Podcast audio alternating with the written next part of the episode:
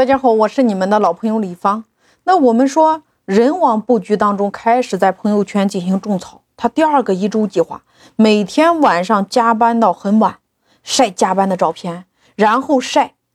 吃夜宵的照片，不是烧烤就是火锅，反正就是油炸一类的，怎么胖怎么肥怎么吃。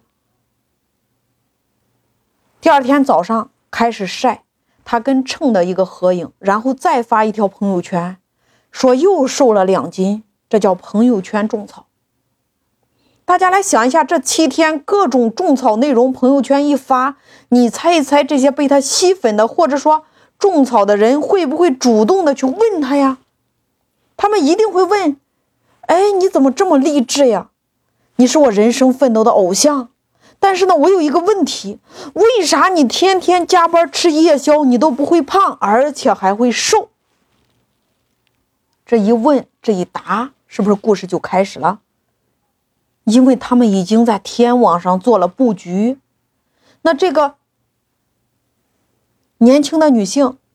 只要把这个老中医的名字告诉这个咨询的女孩子，这个女孩子就开始去百度上、去搜狗上、去头条上一搜，不搜不要紧，一搜吓一跳，发现这个老中医太厉害了，这个老中医太神了。越搜越感兴趣，想买这个老中医的产品呀，但是搜了一圈就是买不到。为什么？因为全是软文，全是新闻报道。接着这个时候他更想要买这个减肥产品了，于是他转过头问这个创业的女性 IP 号：“这个老中医很厉害，哪里可以买得到这个产品呢？”于是他就把一个淘宝系店的链接直接丢过去，结束了呀，直接完成了流量的转化。所以在收听音频的创业者就是这样的一个 IP 号，他们公司有三十个女性员工，然后每一个女员工管理着五个微信小号，每个小号发的内容都是一模一样的，都是这个 IP 的内容，而且每个微信号上都是四千个人，大家来算一下他的粉丝量，